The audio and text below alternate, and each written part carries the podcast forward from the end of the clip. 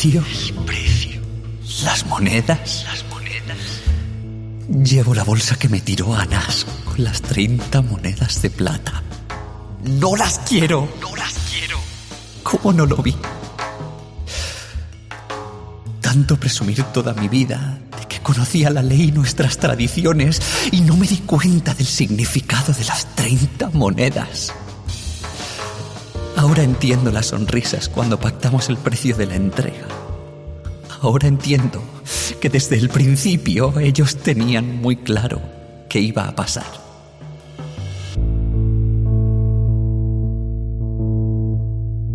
Susurros de angustia y amor.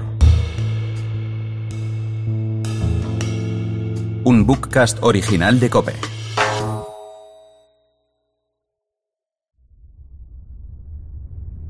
Prólogo.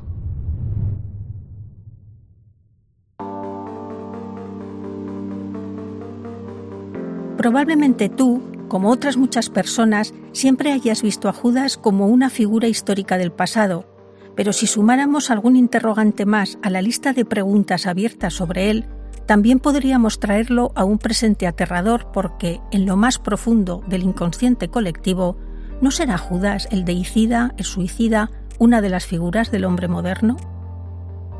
Quiero creer que alguien alguna vez ha pensado bien de Judas. Presentado como el malo de la película, ha cargado con la culpa de ser el traidor y su figura no ha pasado de la imagen de verlo, al final, ahorcado. En algunas ocasiones, y andando Dios por medio, las cosas no son tan simples y categóricas como el criterio humano piensa.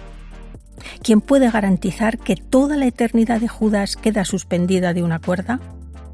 Es el único discípulo que tiene la osadía o la libertad de plantear preguntas sobre ciertos acontecimientos en la vida de Jesús, pero nos seguimos quedando con su imagen de traidor y sacrílego por haber decidido participar plenamente en lo que para nosotros es la última cena de su Señor y para los judíos la celebración de su mayor fiesta, la Pascua, aunque conviene no olvidar que Jesús no le impidió participar. Te planteo otra pregunta. ¿Es posible que no encontrase ni un atisbo de caridad, compasión o perdón? Cuesta creer que esta supuesta oveja perdida quedara abandonada a su suerte. Sería una realidad muy contraria a todo cuanto había escuchado y visto en Jesús de Nazaret. Cuenta Santa Gertrudis, en el siglo XIII, que preguntó a Jesús sobre la suerte que habría corrido Judas, y esta es la respuesta que recibió. Sobre Salomón y Judas no diré lo que he hecho, para que nadie abuse de mi misericordia. La pista que nos da esta mística pocas veces se ha tenido en cuenta.